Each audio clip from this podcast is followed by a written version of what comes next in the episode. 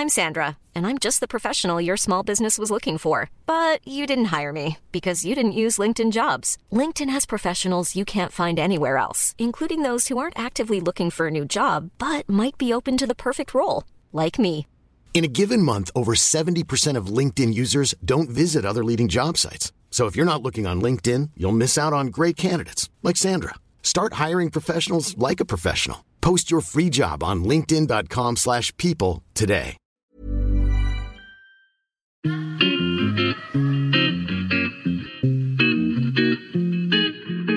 Salut les gars, je suis Anne-Laure Baratin et vous écoutez le podcast Genre de fille. Chaque semaine, je reçois une fille unique en son genre pour parler sans tabou de mission de vie, de galère, de déclic ou non, de féminin, de maternité ou pas, tout ça, tout ça. Par leur parcours, leur engagement et leur choix de vie, elles m'ont bluffé et j'ai à cœur de vous les faire découvrir. Je sais qu'elles vous inspireront. J'espère maintenant que leur parole vous permettra d'avancer, de choisir, de décider. Et maintenant, place à l'épisode du jour. Bonne écoute Merci à mon hébergeur Akaz de me prêter son studio pour cet enregistrement. Un jour, j'ai lu Sans alcool de Claire Touzard et j'ai repensé à toutes les dates que j'avais fait en me sentant plus proche de la bouteille de vin à côté de moi que de la personne qui était en face de moi. Un jour, j'ai lu Féminin, encore de Claire Touzard, et j'ai repensé à mes deux ans en tant que journaliste dans un supplément luxe d'un quotidien économique. Alors maintenant, c'est plus et un jour, mais dès que je lis le magazine Elle, c'est-à-dire chaque semaine car je suis abonnée, je pense à elle, à Claire. Et puis la semaine dernière, euh, un supplément accompagne le magazine. C'est un spécial belle peau, quelque chose dans le genre. Je vais me coucher en me disant, bah, ce sera parfait pour m'endormir. Alors ça commence mal parce que je suis déjà agacée par la couverture. Une fille de 16 ans, 18 ans max, saute en l'air, en bas de maillot, morte de rire. Elle est évidemment canon, blanche, mince, jolie et très jeune. La peau de ses jambes est lisse et bronzée, on dirait celle de ma fille de 8 ans. Et non, je, je n'exagère pas. Et puis je feuillette et je réalise rapidement que 90% des produits des pages shopping sont d'une seule marque. Et puis il y a une interview d'un mec, et assez étrange, le monsieur a le même nom que celui de la marque dont je soupçonne le magazine de parler. Alors évidemment, je regarde la couve de ce pseudo-supplément et je regarde s'il est marqué que c'est un public reportage pour un client qui avait euh, grave de budget. Mais pas une seule fois, il est mentionné que ce supplément est une collab avec la marque. Alors je suis outrée qu'on me prenne pour un jambon. J'ai perdu cinq minutes de mon temps précieux à survoler un public communiqué qu'on a essayé de me refourguer comme si c'était un magazine. Mais heureusement, aujourd'hui, Claire Touzard est devant moi. Salut Claire. Salut. Belle intro. Ouais, je sais pas, je sais pas si c'est une belle intro, mais euh, oui, ça m'a vraiment marqué et c'est quelque chose. euh, J'ai été déjà sensible avant, mais après avoir lu Féminin, je le suis encore plus. Je suis hyper contente que tu sois au micro de genre de fille. Merci d'être là. Bah pareil. Alors, euh, j'ai fait évi- évidemment des petites recherches sur, euh, sur toi. Alors, même si aujourd'hui, euh, on pourrait dire que tu es autrice, tu as été réalisatrice d'émissions télé sur la mode, la culture ou la musique, à Canal Plus ou à France Télévisions. tu as été journaliste, tu as travaillé aussi pour Libé. Ouais, Ouais. j'étais reporter. Ouais. Enfin, pour, euh, pour Voilà, différents grand journaux. En fait, j'étais pigiste aussi. Tu as été rédac en chef de l'émission La mode, la mode, la mode sur Paris Première. Tu as été rédactrice en chef du magazine Grazia jusqu'en 2019. Grazia Homme, ouais. Et Grazia. Et j'étais aussi chroniqueuse euh, féministe et D'accord. genre euh, et société là-bas. ouais. D'accord. Et aujourd'hui, tu- fais encore un peu de journalisme ou tu es plutôt euh, uniquement. euh, Non, je suis que je me suis tournée vers la fiction, donc j'ai écrit des livres. Et puis aussi, je suis scénariste. D'accord. Ouais. Je développe des projets de séries. D'accord. Et ça, c'est récent, le fait d'être scénariste ou tu l'as toujours été? Non, c'est récent en fait. Mais comme j'étais réalisatrice, du coup, j'ai un rapport à l'image assez fort et Ouais. j'avais envie de, de passer euh, au-delà du documentaire et de faire vraiment d'utiliser en fait tous les outils du journalisme, toutes les toutes les thématiques que j'avais euh, pour faire de la fiction en fait. Alors, moi, j'ai lu, euh, comme je l'ai dit en intro, euh, Sans alcool et féminin. J'ai adoré ces deux livres. Donc, déjà, je te le dis, bravo. Ça Bah, merci. m'a beaucoup touché. On va en parler un peu plus en détail euh, pendant notre échange. Dans Sans alcool, le jour où j'ai arrêté de boire, tu faisais le- le récit de ton addiction et ton combat pour t'en libérer. Donc, euh, Sans alcool est plus ancien que féminin. Et dans féminin, donc j'explique pour euh, celles et ceux qui nous écoutent, c'est vraiment une plongée dans l'univers d'un journal féminin. C'est l'histoire de Frankie, une journaliste euh, ambitieuse et pleine d'idéaux qui navigue vraiment dans ce magazine. Donc, ça parle aussi de hashtag MeToo. Le roman questionne la place du féminisme. Tu parles aussi de domination masculine, de capitalisme et d'emprise. Donc oui, j'ai adoré ces deux livres et on peut vraiment dire que tu sais mettre les pieds dans le plat. c'est quand même des sujets... Moi, j'avais jamais lu de livre euh, comme Sans alcool avant et j'avais jamais lu de livre comme Féminin. Euh, donc c'est quand même des sujets où tu te dis, on, on se dit pas forcément que c'est des sujets tabous, mais en fait en les lisant, on se dit que si, il y a quand même un vrai. euh, les personnes n'ont pas tant écrit sur ces sujets jusqu'à maintenant. Sans alcool est plus, plus ancien que féminin. Est-ce que tu as eu beaucoup de retours sur ce livre Est-ce que tu en as encore? Alors oui, sans alcool, ça a été un raz-de-marée un peu inattendu pour moi parce que je l'ai écrit dans une période un peu un peu particulière. Euh, il est sorti juste après le confinement euh, et en fait, je sais pas, il a tout de suite euh, ça a pris en fait et c'était assez fou quoi. C'est-à-dire que je recevais environ 10 messages par jour et encore aujourd'hui, il continue à vivre. Il y a d'autres livres, des podcasts, etc., qui sont créés autour du sujet de la sobriété et je trouve ça super. Donc, je suis toujours euh, appelée, invitée, j'ai des messages. C'est, euh, on voit que c'est un sujet qui euh, touche beaucoup de personnes à travers les générations. Et c'est vrai que même s'il y avait eu, je pense, des essais dessus, le témoignage, du coup, a fait que beaucoup de gens se sont identifiés.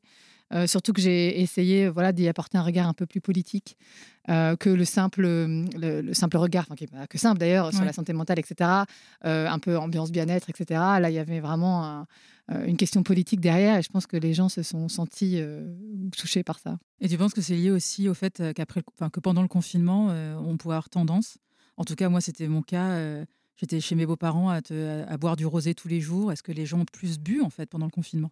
Ah bah c'est sûr que je pense qu'il est arrivé, il est sorti à un point, euh, un point nommé parce que c'est, on sortait de confinement et je pense que beaucoup de gens ont été enfermés avec leurs bouteilles en fait.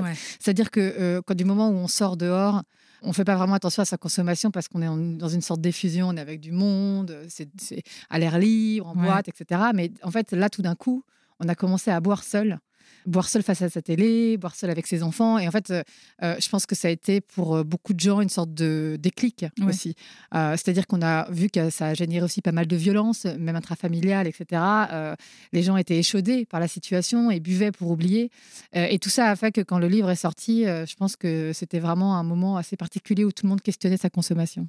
Et quand les personnes t'envoient des messages, c'est quoi? C'est pour te demander des conseils, c'est pour te remercier. Et comment tu réagis, toi? Il y a des femmes qui ont trouvé euh, euh, un regard féministe euh, sur la question. il y a des gens qui y ont vu la destruction, le rapport à l'addiction. Donc, je pense que chacun y a pris ce qu'il a voulu. Mmh. Mais c'est vrai que j'ai eu vraiment de tous les âges et toutes les générations des, messages. certains pour me dire voilà, ma mère s'est détruite avec l'alcool. Merci d'avoir d'en parler, de lever ce tabou. Des femmes m'ont dit merci d'avoir identifié le rapport entre alcool et féminisme, etc. et je pense que voilà, c'était chacun, chacun y a trouvé un peu ce qu'il voulait en fait. Euh, et c'est ça qui a été euh, assez fort pour moi en fait de recevoir euh, tous ces messages. parfois j'ai dû faire un peu la thérapeute, etc. Je m'attendais pas, mais voilà, je pense qu'il fallait briser ce tabou. Et je pense que ce que les gens ont aimé, c'est que j'ai dit pour la première fois, voilà, être alcoolique, avoir des problèmes d'alcool, c'est pas quelque chose qui ne se passe que dans une certaine classe de population déjà. C'est pas le type qui est au PMU du coin, ça peut être nous en fait. Mais complètement. Le fait que ce soit toi en plus qui soit une jeune femme qui bossait dans un milieu qu'on pourrait qualifier de glamour en plus, tu le dis euh, que moi, je, moi, euh, que physiquement, tu portais pas le fait euh, d'avoir une addiction à l'alcool? Oui, je lis, je sais pas, mais en tout cas, c'est vrai que au niveau peau, etc., j'ai eu de la chance, plus ou moins, jusqu'à présent. Mais en fait, on a toujours l'image de l'alcoolique avec la fraise au milieu du nez, etc. Et en fait, j'ai identifié que l'alcool pouvait être très nocif euh, dans des vies qui étaient considérées comme mondaines, festives, etc. Ce qui était mon cas. Et quelle que soit votre typologie, en fait. Et donc, je pense que euh, du coup, beaucoup de gens, euh, parce qu'en fait, on était très permissif avec l'alcool, comme c'était toujours, oui, mais c'est génial, et on rigolait de nos gueules de bois, etc. les gens se disaient, bah, écoute, c'est comme tout le monde le fait, c'est pas grave. Et même si ça détruisait leur vie, si ça avait des incidences hyper toxiques, ils n'arrivaient pas à l'identifier, en fait. Et moi, j'ai mis du temps à l'identifier. Et, et, quand je l'ai fait, ça m'a ouvert les yeux sur tellement de choses que j'ai eu envie de le partager, en fait. Et je pense que les gens ont commencé à se dire, mais en fait, si rien ne va, peut-être que ça a un rapport aussi avec, euh, avec ma consommation. Pas que, évidemment, en général, la consommation étant une raison euh, qui cache d'autres. Mais ce que je veux dire, c'est que voilà, je pense qu'avoir mis le doigt sur un alcool qui était considéré comme plus social et mondain, c'est ça qui a vraiment changé euh, les choses. Moi, ce qui m'a marqué aussi dans le livre et que j'ai trouvé passionnant, c'est le hum, rapport avec l'amour, l'amour avec ou sans alcool. Et tu le dis, tu dis la vision de l'amour est faussée sous alcool. T'expliques d'ailleurs euh, que l'homme avec qui tu es aujourd'hui, c'est aussi le premier que tu as connu sobre. Toutes les précédentes rencontres d'un soir ou histoire longue durée euh, se sont faites alcoolisées. À un moment, tu dis, est-ce que j'aurais aimé ces personnes sans alcool? Tu t'interroges. Et dans un article, tu dis, on sort avec des personnes parce qu'on est désinhibé, mais est-ce qu'on sortirait avec elles si on n'était pas? Oui, le rapport, de toute façon, euh, c'est une ficelle qu'on tire l'alcool, c'est-à-dire que ça interroge un rapport à beaucoup de choses. C'est-à-dire, en fait, pourquoi on a besoin de se cacher, pourquoi on a besoin d'ensevelir, pourquoi on a besoin de mettre des filtres mmh. pour certaines situations de nos vies? Euh, et quand on commence à se poser la question, euh, ça montre qu'on a un rapport très complexe à beaucoup de choses. Et euh, en fait, c'est c'est assez percutant. En fait, c'est assez enfin pour moi, ça a été assez bouleversant. Par exemple, je me suis demandé pourquoi, en fait, quand je vais à l'époque, quand j'étais célibataire, pourquoi quand j'allais à des dates, j'étais tout le temps bourrée, en fait, comme si j'avais peur de l'autre et comme comme si j'étais prête aussi avoir le pire. Arrêter l'alcool, c'était une sorte de philosophie où je me suis dit, bah, en fait, je vais être obligée de vivre la vie sans filtre, donc il va falloir que ce soit mieux. Et donc, euh, dans le rapport à l'amour aussi. Et je me suis rendu compte qu'en fait, je buvais pour euh, me dire que, en fait, si un type se, se comportait mal avec moi, c'était OK en fait, quelque part. C'était pour, euh, c'était un peu la, ouais, la théorie du pire. Et tout d'un coup, euh, devoir aimer quelqu'un sobre, c'était euh, forcément être avec quelqu'un de bien. Et j'ai rencontré Alex. Je comptais pas forcément être en couple, pas forcément avec un homme. Et en fait, tout d'un coup, son histoire a un peu percuté la mienne, dans le sens où on s'est retrouvés au-delà des genres, au-delà de plein de choses, sur des histoires un peu cabossées, communes. Et je pense que ça a été vraiment une super belle histoire, quoi. Et aujourd'hui, au quotidien, je vois que sobre, je peux tout faire avec lui. Euh, ça n'empêche pas que c'est compliqué. Euh, par exemple, il a fallu réapprendre à faire l'amour, par exemple. Euh, la sexualité, on l'apprend beaucoup à travers l'alcool. Et moi, j'ai découvert que j'étais un peu prude, en fait, alors que je m'imaginais hyper aventureuse. Et c'était quelque chose d'assez touchant et d'assez dur, en fait. Et donc, il a fallu ouais, il a fallu réapprendre. C'était beau et ça a donné au sexe et à l'amour quelque chose encore de, plus lumineux et puissant en fait. Et en plus, donc Alex, ton compagnon, il est lui aussi, il a, il a, une addiction. Si je me souviens bien dans le livre, il a une addiction à l'alcool avant. Donc toi, quand tu le rencontres, il était, il était sobre, il buvait plus d'alcool. Tout à fait. En fait, moi, je me posais déjà des questions et puis en plus, j'avais plein de problèmes physiques liés à l'alcool. Euh, j'avais des problèmes de gastrite, j'avais, euh, j'arrivais quasiment plus à boire l'alcool comme si mon foie n'en pouvait plus. Donc je me posais beaucoup de questions. J'avais déjà arrêté la cigarette après avoir euh, quand même fumé genre deux paquets par jour pendant 20 ans. Quand même réussi à arrêter la Ouais. Et donc, je me posais beaucoup de questions et je commençais à, identifier comme ça. Et en fait, quand je l'ai rencontré, euh, ce qui était drôle, c'est que euh, pour la première fois, il y avait quelqu'un qui me disait qu'il était sobre. Euh, donc, il avait arrêté de boire de façon très cool et décontractée. il était très drôle. Et je me disais, mais c'est génial, en fait. C'est pas. Peut fun sans, sans avoir Ouais, en fait, on avait tellement associé l'alcool à l'humour, à tout un, au côté rock'n'roll, à tout un tas de choses, qu'avoir quelqu'un qui incarnait ça, mais qui, était tout, qui ne buvait pas, en fait, était un peu fou. C'est dingue quand même de dire ça. Mais, euh, et donc, euh, oui, on s'est rencontrés à un moment où moi, je voulais arrêter aussi pour moi. Et euh, quelque part, ça m'a aidé d'être avec quelqu'un qui m'a montré que c'était possible. Et aujourd'hui, quand tu vois des copines ou des copains, si eux boivent de l'alcool, toi, tu prends un truc sans alcool? Oui, bien sûr. Ouais. ouais, ouais, c'est pas trop dur bah, c'est dur pour eux surtout. Ouais. En fait, parce que l'alcool, en fait, cette question sur l'alcool, elle est un peu subversive. On s'en rend compte et c'est ça qui est un peu délirant, c'est-à-dire qu'on a l'impression que ce qui est subversif, c'est de boire mais en fait, c'est de ne pas boire, puisque boire est une norme massive, mmh. en fait. Euh, et je critique pas les gens qui boivent. Par ailleurs, chacun euh, trouve son compte et c'est super. Moi, je suis contente si les gens arrivent à euh, approcher l'ivresse avec une modération et avec joie, tant mieux, en mmh. fait. J'ai besoin de trouver une voie pour moi parce que j'ai un rapport différent à l'alcool. J'ai un, un, rapport autodestructeur à l'alcool. et en fait, euh, c'est important que chacun puisse traquer ensemble euh, en se tolérant les uns les autres. Euh, et c'est ça qui a été peut-être un peu dur à des moments, c'est que autant il y a des gens qui ont été très tolérants, qu'ils boivent ou non, autant d'autres, j'ai vu que si je faisais pas partie de la fête avec eux et que je leur renvoyais, c'est comme si je leur renvoyais un miroir, c'était compliqué en fait. et donc ça a été voilà beaucoup de conversations autour de ça, parce que finalement dans l'arrêt de l'alcool, beaucoup de gens voient un jugement dans leur propre. ah, ils ont l'impression de se sentir jugés bah, c'est sûr que quand quelqu'un arrête quelque chose face à vous, euh, tout d'un coup, ça interroge pourquoi nous on le fait. Ou ton rapport. et quand on a un rapport assez sain à ça, c'est OK. Mais quand on a un rapport très ambigu à ça, tout d'un coup, ça déterre des choses qu'on n'a pas envie de voir. Surtout qu'on boit en général pour oublier. Mmh. Donc, euh, si quelqu'un est là pour vous rappeler que peut-être vous avez un problème, c'est problématique. C'est pas grave. Et puis, même si j'ai pu m'éloigner de certaines personnes, c'est pas grave. Euh, je les juge pas. Et je pense que peut-être que aussi nos amitiés étaient très formés autour mmh. de l'alcool, parce qu'il y a beaucoup d'amitiés qui aussi, euh, euh, c'est un peu les, les, amitiés de bar, quoi, moi j'appelle ça. Et on s'en rend pas compte parce qu'on se sent très proche des gens, mais en fait on est là pour, pour boire, pour cracher sur la société. C'est une sorte de philosophie un peu, mmh. la philosophie de comptoir. Et c'est pas péjoratif. Quelque part ça manque parfois, mais moi je suis j'en suis, plus là parce que je peux pas aussi euh, au-delà de je veux pas et ça a changé ma philosophie de vie. Il y a aussi quelque chose qui m'a. Tu parlais de, de personnes qui t'avaient dit merci d'avoir traité l'alcoolisme sous l'angle du féminisme. Moi, c'est quelque chose qui m'a touché personnellement et tu en parles très bien. C'est l'alcool, ça remet aussi en cause la question du consentement et le fait qu'il y a une vulnérabilité accrue. Pareil, moi, c'est la première fois que je lisais quelque chose qui disait en gros, euh, et d'autant plus quand tu es une femme, c'est en gros, c'est se poser la question de toutes les relations que tu as pu avoir avant. Moi, en tout cas, c'est ce que j'ai fait et de me dire, si j'avais pas bu, est-ce que j'aurais couché avec ces personnes-là, tu vois? Ça me, ça me, fait penser, euh, alors je sais que toi, tu as une belle fille qui est peut-être ado ou peut-être pas encore. Ouais, ouais, elle a 11 ans. Pour avoir eu des discussions avec des copains en disant plus tard, est-ce qu'on a peur que nos enfants se droguent et tout J'étais une des seules à dire, moi, ce qui me fait peur, c'est plutôt l'alcool. Parce qu'en tant que femme, l'alcool te rend vulnérable et te donne une espèce de. Ça dépend de personne, des personnes. Ça peut être, si tu es trop bu, ça peut être une léthargie. Mais en gros, c'est voilà, pour moi, il y a vraiment la question du consentement. On n'en parle pas assez par rapport à ça. Bah, en fait, euh, c'est vrai que je pense que ce qu'il faut, c'est pas tant que les femmes euh, s'arrêtent de boire, mais que les hommes soient éduqués à ne pas les agresser, en fait. Mais euh, c'est parce qu'en fait, elles, elles devraient avoir le droit de boire librement. et encore une fois, je suis pas du tout contre l'ivresse. ce que je veux dire, c'est que, en fait, évidemment, moi, en buvant, je me suis mis dans énormément de situations de danger mais aussi parce que j'avais un rapport très autodestructeur à l'alcool. Et donc, je me suis retrouvée en blackout. Je raconte dans le livre qu'un jour, je me suis réveillée quand même euh, au à Berlin, dans une caravane, dans le lit de quelqu'un que je ne connaissais pas. Enfin, des choses. Mais habillée, tu dis. Habillée, ouais. Enfin, je sais pas. Enfin, je saurais jamais. Peut-être qu'un jour, ça euh, m'explosera au visage. Mais en tout cas, oui, ça m'a mis dans plein de situations euh, très dangereuses. Puisque, évidemment, tant que le patriarcat est encore là et qu'on n'a mmh. pas éduqué les hommes à, ne pas tirer profit des femmes, en fait, évidemment, ça vous met en danger. Alors que c'est toujours le problème c'est comme la jupe courte.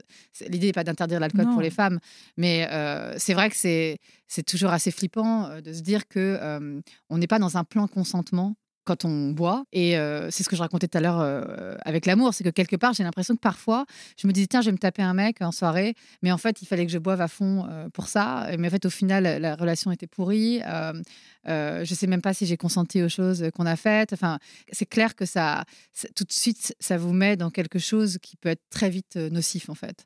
Donc, euh, il faut le savoir. Et je pense que l'idée est d'aborder l'amour au-delà d'essayer de, décorréler l'amour, le sexe de, l'alcool et de faire très attention en soirée. D'ailleurs, il y a beaucoup de aujourd'hui d'associations qui se sont créées comme Consenti, etc., qui voilà, qui créent des espaces safe pour les femmes et qui questionnent aussi la place de l'alcool dans les violences hommes-femmes, puisqu'il est très fort et que personne n'en parle. Oui, c'est ça. Mmh, mmh, mmh. Non, mais franchement, c'est un tabou. Euh, même on a vu des Grenelles euh, euh, pour les violences conjugales où, l'alcool avait absolument pas sa place dans les conversations.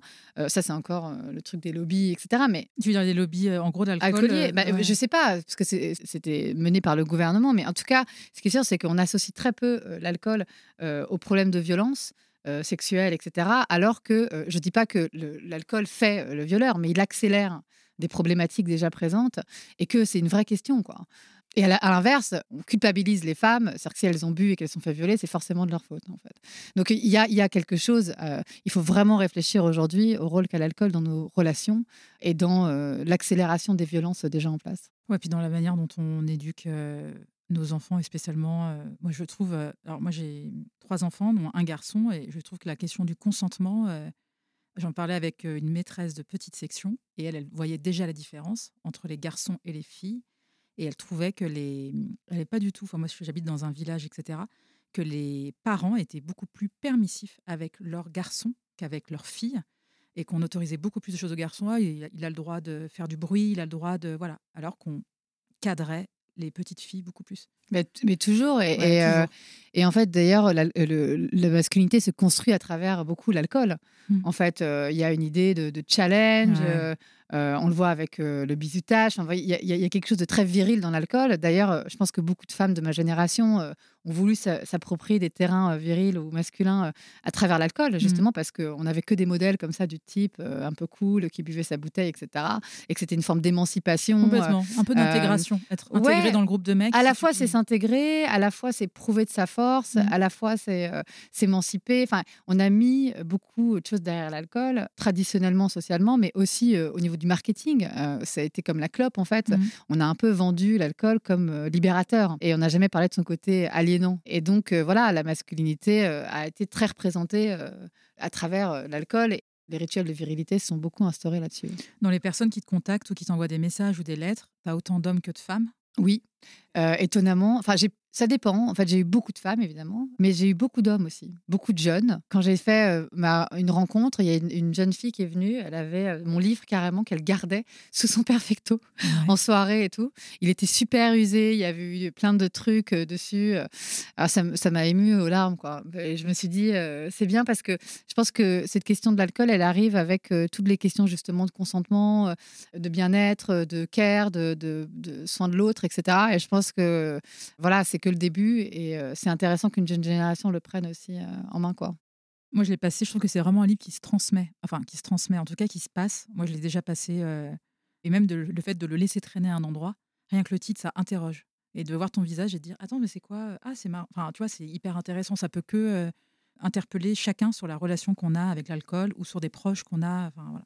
Bah L'alcool, de toute façon, c'est une question sans fin parce que c'est un des rares produits qui mélange un peu tout. Euh, à la fois, il est source de plaisir extrême et à la fois, euh, il peut être source euh, vraiment de, de souffrance. Quoi. Donc, c'est ouais, un produit très, très ambivalent. Tu en parles avec ta belle-fille, enfin, tu vois, ton livre, parce qu'elle arrive bientôt à l'âge de l'adolescence. Alors, euh, ma belle-fille, on est sur d'autres sujets encore. En fait, il y a plein de sujets à l'adolescence, je crois. Mais oui, ça en fera partie. Déjà, je pense que c'est intéressant qu'elle voit que nous, on ne boit pas. Elle sait qu'on ne boit pas. Elle, voit qu'on, elle voit qu'on boit des bières sans alcool.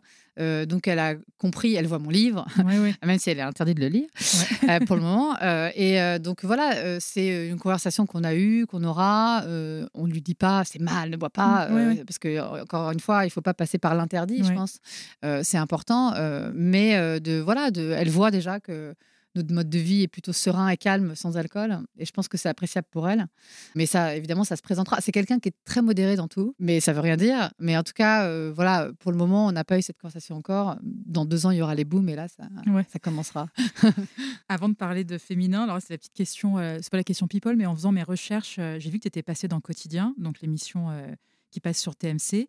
Et le fait de, de passer dans une émission comme ça, est-ce que tu vois des retours encore plus de personnes qui te contactent, etc., qui t'ont contacté suite. Euh, tu es, passé dans le quotidien pour euh, Sans Alcool? Oui, oui, je suis passée à pas mal d'émissions télé d'ailleurs hein, pour Sans Alcool et, pour Quotidien aussi. Euh, oui, c'est vrai que Quotidien, ça a été un boom. je pense que le passage télé très médiatique, forcément.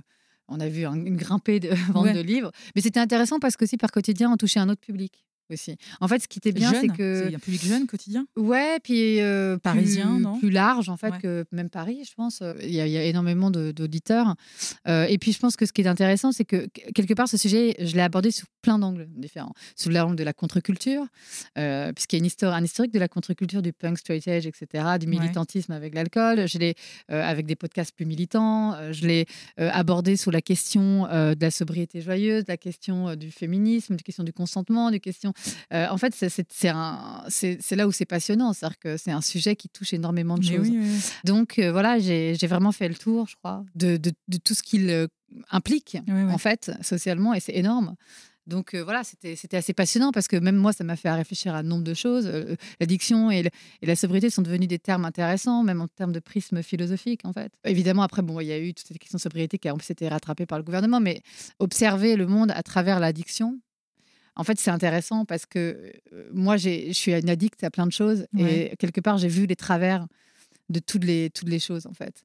À, travers ça, bah, j'ai une addiction aux fringues à une époque, j'ai une addiction à la clope, j'ai une addiction à l'amour. et ça m'a fait voir voilà, jusqu'on pouvait aller d'extrême. Ça m'a poser des questions sur le néolibéralisme, le capitalisme, le profit. Enfin, en fait, quelque part, c'est des super lunettes, un peu comme le féminisme, en fait, l'addiction. Parce que, euh, voilà, ça vous montre, le, ça vous questionne sur la consommation. Et donc, à partir de là, ça a nourri ma pensée, en fait, euh, intellectuelle. Et c'est ça qui était fascinant, c'est que c'était que le début, en fait, ce livre. Tout ce que tu viens de dire à l'instant, ça s'est confirmé avec ce que tu as écrit dans Féminin oui, c'est en fait, c'est quelque part, ils se répondent un ah, peu. mais ouais, Parce que euh, euh, qui dit réflexion sur la consommation, euh, dit évidemment réflexion sur le capitalisme. Ça, vous invite à voir énormément de choses sous ces aspects les plus durs. Alors, comment tu as choisi le, le thème, l'univers des magazines féminins? Tu as fini sans alcool, sans alcool sort, je sais pas, quelques mois plus tard. Féminin, il est sorti en septembre dernier, c'est ça? Ouais. En fait, j'ai mis un an pour l'écrire. Enfin, voilà, il est sorti deux ans après. Donc, assez rapidement. J'avais envie euh, de raconter euh, les dessous un peu justement de certains milieux qui nous rendent accros euh, de la même façon. En fait, c'est un peu le même procédé que sans alcool. C'est-à-dire que la mode, l'industrie du glamour et des cosmétiques et certains magazines nous rendent accros à une certaine image de la femme qui passe par la possession et le consumérisme, en fait. Et pour avoir travaillé dans des journaux, je m'en suis rendu compte et ça m'a fait souffrir. Et de la même façon que l'alcool m'a fait souffrir, j'ai eu besoin d'en parler pour que les jeunes filles ne reproduisent pas forcément les mêmes erreurs. Voilà. C'est hyper bien aussi féminin, je l'ai dévoré. Est-ce que, parce que je sais que en faisant mes recherches, etc., tu t'insistes bien en disant que c'est pas c'est un roman en fait, que tu cibles personne, que c'est pas un ouvrage autobiographique? Non, c'est une autofiction, un roman d'autofiction, c'est-à-dire que ça part d'expériences observées, puisque j'ai travaillé dans un féminin, mais Francky n'est pas moi, c'est une autofiction. Je repense à, cet extrait qui m'avait beaucoup marqué, euh, justement, quand tu expliques que, que Francky devient un peu addict, justement, à ce milieu qui te, à la fois te chouchoute et en même temps te, en tout cas, elle, dans son ressenti, l'appauvrit, parce que ça va, complètement à l'opposé de ses valeurs, même si elle ne se rend pas compte au début.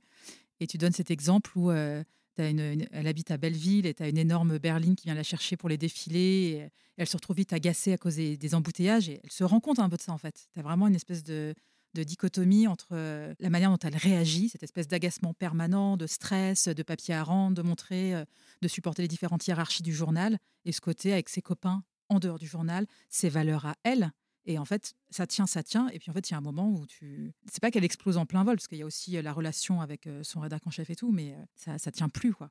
Non, mais en fait, je pense que c'est un peu propre à notre époque. C'est-à-dire qu'en tout cas, ma génération, on est rentré dans le système un peu sans se poser de questions. Euh, je pense qu'on était un peu bon élève, même si on était de gauche, qu'on identifiait qu'il y avait des mmh. problématiques. En fait, on, y allait, quoi. En fait. Et je pense que c'est le cas de Francky, c'est que elle rentre dans cet univers. À la base, elle, n'a jamais écrit pour la mode, mais elle se dit bon, euh, c'est de la création, pourquoi pas. Et elle ne comprend pas en fait euh, que ce sont des milieux qui en fait jouent beaucoup sur une course à la tendance, à l'apparence, qui vous font croire qu'en fait tout ce que vous êtes, votre statut votre identité euh, n'est liée qu'à euh, en fait la possession, euh, l'apparence, la consommation, et que en fait c'est des univers qui broient, puisque en fait on n'arrive jamais à l'attraper cette foutue tendance ou cette, ce, fameux idéal capitaliste. Et donc on voit que Francky est très partagée, c'est-à-dire qu'à la fois elle a des valeurs de gauche, à la fois elle a envie de changer les choses, à la fois elle est quand même attirée par ce succès capitaliste que tout le monde vend. Euh, et par cette image qu'il faudrait avoir. Euh, et je pense qu'à un moment donné, ça se fissure en elle, que cette fragilité fait que ce, ce, monde la, mange toute crue, en fait.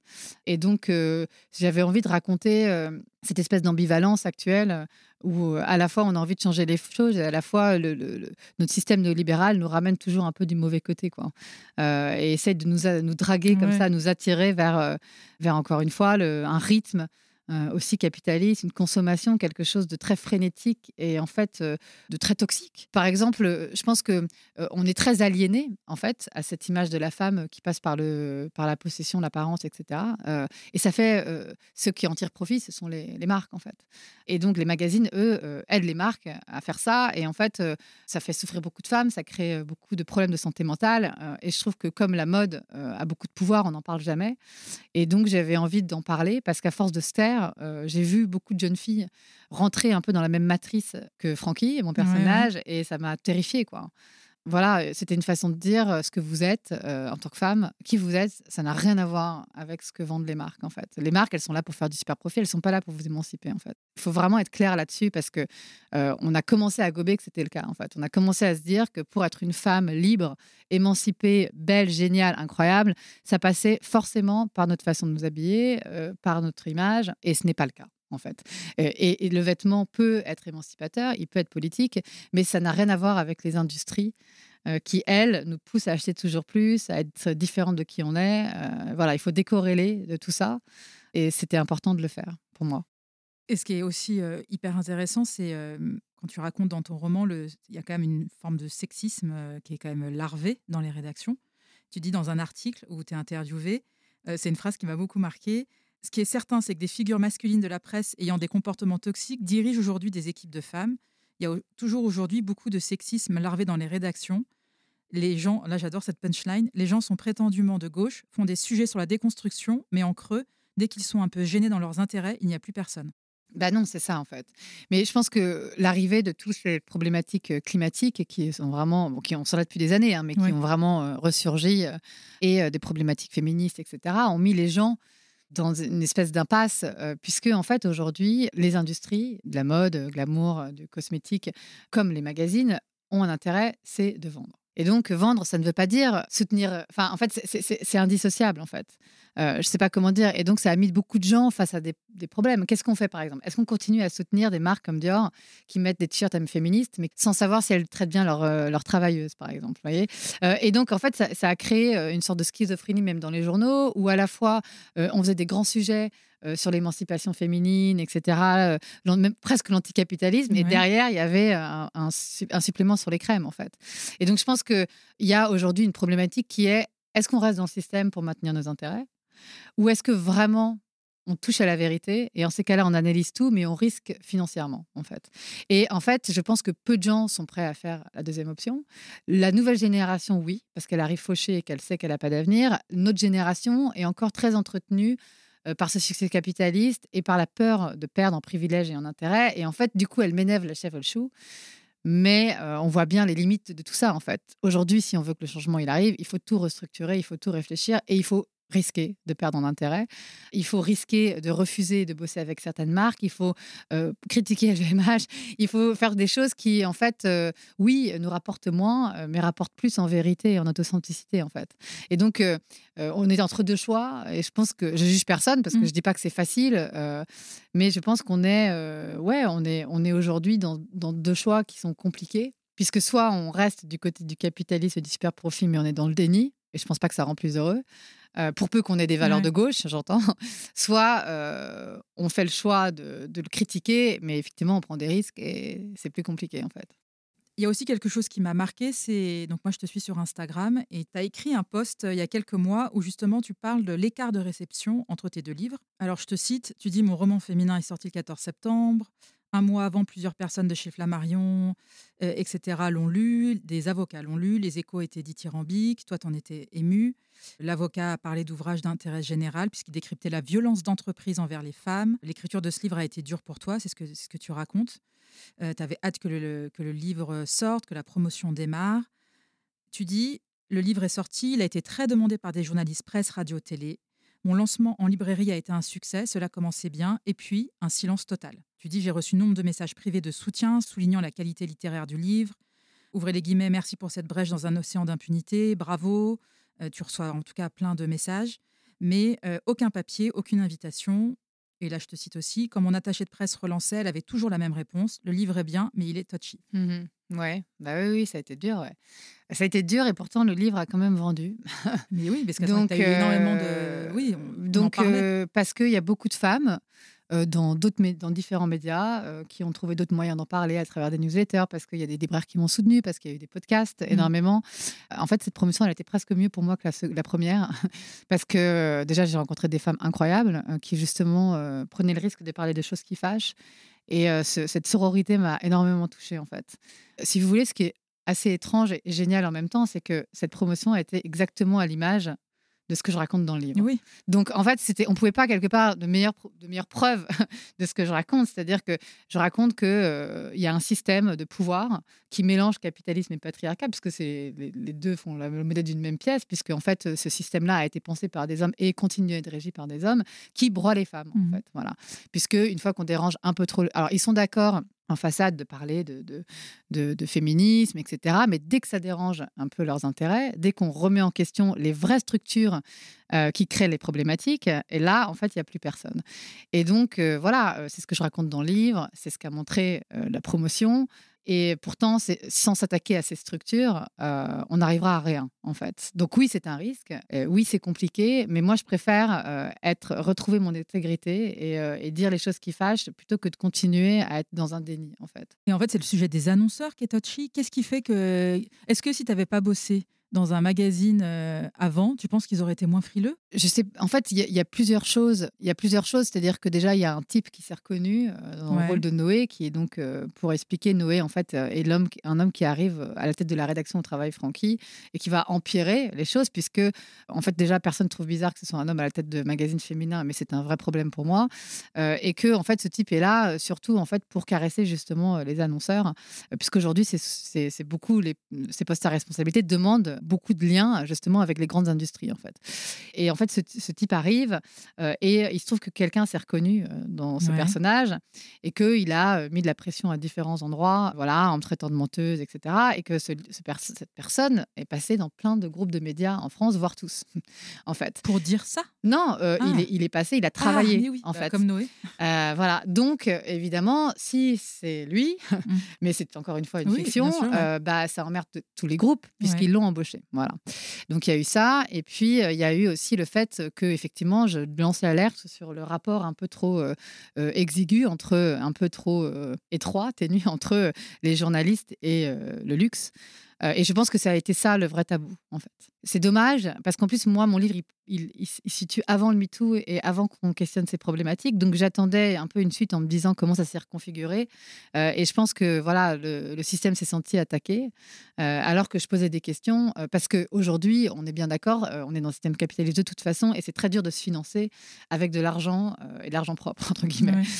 donc, moi, je, je, jette la pierre à personne. Je dis juste qu'il est vraiment temps de mettre cette question sur la table, puisque quand même voilà, c'est un vrai sujet. C'est-à-dire que, euh, par exemple, un journal, en fait, en gros, il vit maintenant plus vraiment de son lectorat, mais il vit parce que des marques euh, achètent des, des, encarts publicitaires. Oui, complètement. Bah, comme ce que j'ai dit en intro, qui était complètement hallucinant, mais qui est... Bah, qui, est vrai. Et donc, bon, voilà, je comprends que le, que le journal euh, doive continuer à subsister, mmh. mais le problème, c'est que ces marques ont un pouvoir de plus en plus croissant sur le contenu puisqu'elles savent qu'elles peuvent faire un petit peu pression, etc. Et donc, on peut évidemment questionner aujourd'hui euh, bah, voilà, la liberté d'expression, en fait, tout simplement. Euh, quel est le pouvoir de ces marques qui financent aujourd'hui tous les médias, mais pas que les magazines, euh, les podcasts les... Quel est leur vrai pouvoir? À quel moment elles interviennent dans la liberté d'expression des journalistes ou des podcasteurs ou des... C'est une vraie question, en fait. parce que du coup, ça donne un pouvoir croissant à des grands groupes euh, industriels qui croisent, qui croisent, qui croisent. Et ça, c'est assez inquiétant, en fait. Euh, parce que, euh, voilà, c'est dans quelle mesure ils n'instrumentalisent pas, si vous voulez, les contenus des médias Dans un, article pour Mademoiselle, donc tu parles de l'indépendance qui n'est pas rémunérateur quand on est une femme féministe. D'ailleurs, tu parles un peu de toutes les personnes que tu connais, justement. et qui sont féministes, qui l'ouvrent. Et l'argent, en fait, ces grands groupes ne soutiennent pas les personnes. Moi, ça me parle beaucoup parce que bah, j'ai un podcast, je gagne rien. Et qu'en gros, parfois, je me dis, mais est-ce qu'il faudrait que j'interviewe des mecs pour que des marques se disent, ah tiens, en fait, ça va, elle n'est pas trop féministe, tu vois? Tu penses que ça va évoluer comment ça? Je sais pas en fait. Euh, en fait, c'est très problématique. cest que si vous voulez faire du féminisme washing, là, vous gagnez de l'argent. C'est-à-dire que si vous acceptez de bosser euh, avec des grandes marques de luxe, mais juste pour euh, en fait faire ouais du washing en fait, et moi ça m'intéresse pas. Là, vous pouvez vous faire de l'argent, mais quand vous refusez ça, c'est sûr que vous avez peu de financement en fait. C'est pour ça, je, encore une fois, je jette la pierre sur personne parce qu'on a tous besoin d'argent pour vivre. Mais c'est vrai en que on est, dans un système, on a besoin d'argent pour vivre. Donc de toute façon. Mais c'est vrai que on a on a besoin d'argent pour vivre. Mais quel est notre degré euh, justement, comment, bah, c'est tout le thème du second livre, c'est comment préserver ses valeurs là-dedans, en fait. Quel degré de compromission on est prêt à faire Quel degré d'engagement on a envie d'avoir Moi, j'ai pas résolu la question pour moi, euh, parce que moi, j'ai deux enfants euh, à charge. voilà, j'ai besoin de vivre aussi. Donc, peut-être que si demain je suis à la rue et fauché et que une grande marque vient me voir, je ne sais pas ce que je dirais en fait. Et c'est pour ça que je, ne critique pas ça. Mais, mais je me dis que voilà que c'est intéressant d'en parler et d'ouvrir la question, euh, d'ouvrir la discussion sur le sujet, puisque souvent ces marques euh, font du washing euh, et nous instrumentalisent pour mieux vendre des produits qui, elles, vont aligner les femmes. Donc, vous voyez, c'est mm, voilà, c'est une question complexe, en fait. La réponse serait qu'on déconstruise complètement le système capitaliste et qu'on arrive à un autre système où on, puisse, on est tous à, euh, le minima pour vivre et qu'on puisse vivre avec nos valeurs, mais ce n'est pas le cas. Donc, tant que l'économie et que le pouvoir politique ne fait rien, euh, puisque pour moi, c'est une question politique. Euh, je pense qu'on est amené à être entre toutes ces contradictions. Quoi. Quand tu parles de l'indépendance, etc., ça me fait penser à un truc que j'ai vu sur Insta que je trouvais hyper intéressant. Tu as eu un, festival du, à Londres sur le podcast en général. Et je voyais à un moment, tu avais nana qui disait euh, Bon, à la base, le podcast, c'est pas un truc rémunérateur. Et dès que tu commences à avoir un peu d'argent, eh ben, tu n'as plus de femmes. Enfin, tu as moins de femmes. Quoi. En gros, que les les postes sont trustés par les mecs euh, et tout. Euh, je, je, détaille pas assez, et je, mais ça m'a fait penser à ça, tu vois. Ce côté, quand il n'y a pas d'argent, tu as plein de nanas, et quand après ça commence un peu à se structurer, euh, bah là, tu as, des hommes. Bah, de toute façon, c'est pareil partout. Moi, je commence en cinéma, on voit bien que les gros budgets continuent à être offerts quand même aux hommes, principalement. Euh, je crois que c'est quoi C'est Eva Longoria qui s'est exprimée là-dessus. Et c'était c'est bien parce qu'elle elle a fait un film et elle raconte que elle, elle a qu'un shot avec un certain budget, alors que les hommes ont 22 millions et puis c'est parti. Quoi. Et c'est vrai que. Oui, en gros, quand tu es une femme et que tu veux faire du ciné, tu peux pas te planter. Ouais. Alors qu'en gros, quand tu es un mec, tu peux faire plein de bouses et, euh, on, te, refilera un budget derrière. Bah oui, mais c'est toujours pareil. De toute façon, tant qu'on aura en haut de nos têtes, euh, voilà, tous ces hommes qui décident pour nous, euh, qui se filent des budgets entre eux, voilà, que, et qui estiment que, euh, en fait, on, est des voix un peu radicales et dissidentes dans leurs normes. Euh, sans se situer et sans poser la question de, est-ce que c'est pas eux qui sont un peu radicaux, etc. En fait, euh, on n'arrivera à rien. Quoi. Et c'est vrai que moi, j'ai 40 ans, euh, j'ai une expérience certaine dans les médias et mon engagement politique, il vient de cette expérience. Mais souvent, quand je suis à des entretiens avec des hommes, on essaye de me faire croire que c'est un peu une lubie de wokiste, un peu de, enfin, de jeunette, etc. on me parle comme si j'avais 13 ans. C'est un peu une façon toujours de, de comment dire, euh, d'évaluer nos luttes et de garder le pouvoir, en fait. T'infantiliser, en fait. Euh, bien sûr. Euh, moi, je sais très bien pourquoi j'ai écrit ces livres après des années d'expérience devant des postes à responsabilité dans les médias. C'est parce que j'ai vu ce plafond de verre et qu'à un moment donné, j'avais plus euh, la possibilité de, continuer, ou alors ça voulait dire de devenir moi-même un requin et euh, de manipuler tout le monde et d'être politique et de finalement faire euh, ce que demande le pouvoir patriarcal des capitalistes. Et j'ai pas eu envie de ça. Et j'ai fait un, voilà. Et donc faire un pas de côté, c'est sûr que ça donne, ça offre moins de pouvoir. Mais qui a envie d'avoir de pouvoir dans cette société, quoi? En fait, le problème c'est ça, c'est que en fait, moi, je préfère. Enfin, j'ai pas envie d'avoir du pouvoir dans une société qui maltraite, qui exploite, euh, qui. si c'est être en haut de la pyramide, il faut faire ça pour être en haut de la pyramide, ça m'intéresse pas, en fait. Mais bon, ça veut dire qu'aussi, du coup, les femmes partent à un certain moment donné par rébellion, etc., ou par philosophie, et que on retrouve encore les mêmes qui. les plus précaires. Qui, voilà, qui tressent les hauteurs, en fait, mmh. et les budgets. Donc, voilà. C'est quoi tes projets? J'écris un autre livre dont je parle pas trop encore pour le moment. Et je, encore bah, un truc où tu mets les pieds dans le plat? Oui, voilà. Euh, bah, en fait, au début, je me suis dit non, je vais écrire un, roman un peu euh, plus poétique et tout. Puis bon, en fait, ça me rattrape à chaque fois. Euh, de toute façon, j'ai tapé sur sur l'alcool, sur le sur le luxe. Je pense qu'en France, on peut pas. Enfin voilà, j'ai réussi à. Non, non, j'ai pas tapé. En plus, c'est plutôt des questionnements. Mais oui, oui, c'est encore un, questionnement qui mélange intime et politique. Enfin, en tout cas, voilà. Et je développe des projets de série. D'accord. Mm, mm. Merci Claire pour cette première partie. Euh, merci. Merci à toi. Merci d'avoir écouté cet épisode. J'espère qu'il vous a plu. Si c'est le cas, partagez-le autour de vous et sur les réseaux sociaux. N'hésitez pas non plus à laisser un avis positif à propos de Genre de Filles sur vos applications de podcast. Pour ne rien manquer de Genre de Filles, suivez-moi à Anne-Laure Baratin sur Instagram. Si vous avez des compliments, des critiques ou des réflexions, n'hésitez pas. Merci à Marvin Marchand pour la musique du générique. Bonne semaine et à très vite. Salut